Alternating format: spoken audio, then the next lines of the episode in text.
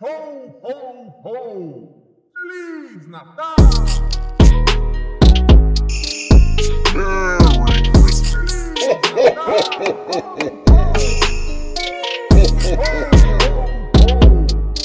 Merry Christmas. Feliz Natal! 31 dias de Natal com Iradex. 31 dias de O Grinch. Seja o que Deus quiser.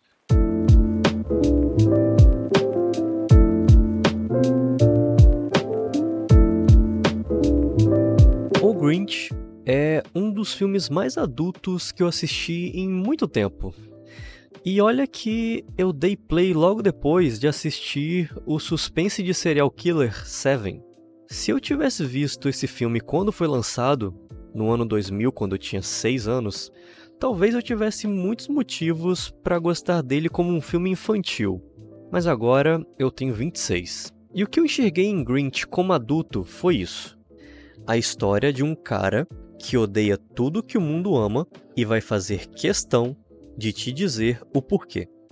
Durante os próximos dias, deve ficar claro para vocês por que essa mensagem ressoa tão forte para mim. Os cenários e os personagens de Dr. Seuss House of Stole Christmas têm um design mega exagerado. Inclusive, a minha voz está nasalada assim em homenagem ao nariz dos Hovillians.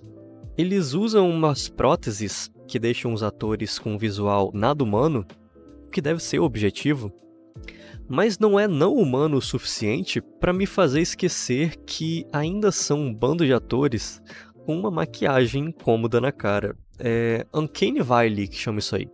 A menininha que tem mais tempo de tela, a Cindy Lou Who, é a única que não usa essa maquiagem, tendo um nariz naturalmente feio. Mas do visual dela eu gosto. O cabelo dessa criança é com certeza um acerto, porque não tinha motivo para ela ter uma torre capilar em formato de laços que quase dobra a altura da atriz Mirim. E eu acho isso lindo. Que silhueta de personagem marcante. Que pesadelo para os continuistas. Essa garota, escalada para o papel, deve ter sofrido tanto bullying pelo resto da vida que eu não consigo nem imaginar. Aliás, o Ron Howard, como um ex-ator mirim que aparece cantando mal em clássicos do cinema americano, deveria se envergonhar de fazer outra criança passar pela mesma humilhação. Mas que bom que ele fez isso, porque Cindy Lou é definitivamente um ponto alto do filme. Outro ponto alto, convenhamos, quem carrega o filme nas costas é o Jim Carrey.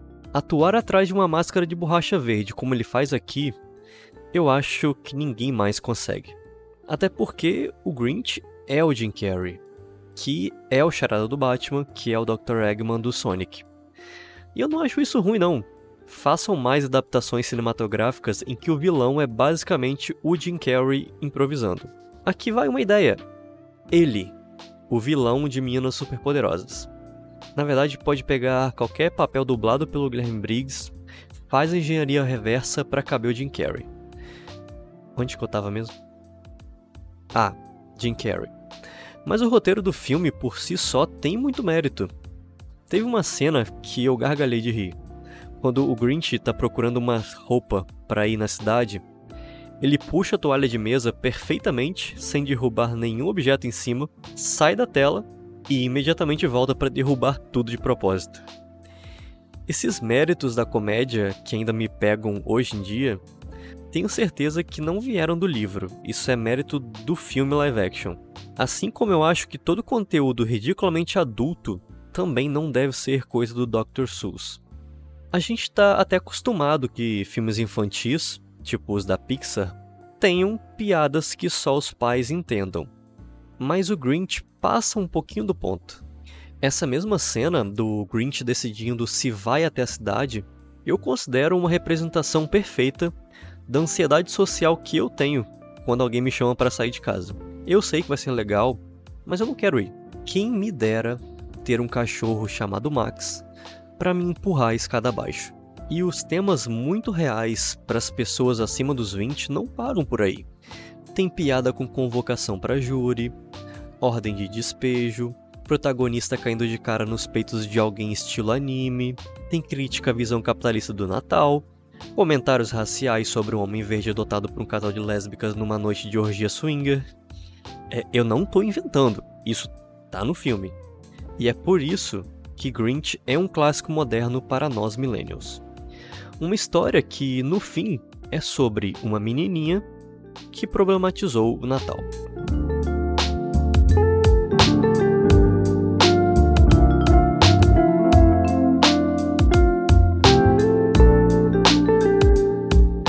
Eu sou Gabriel Pinheiro e em dezembro estou visitando um filme por dia, no clima do Natal, junto com o Iradex.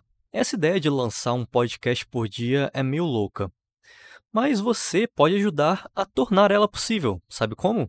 Compartilhando seus episódios favoritos nas redes sociais e avisando seus amigos que o 31 Dias de Natal já está rolando. Não esquece de assinar o feed, seja lá onde você ouve podcasts, e seguir o Iradex nas redes sociais.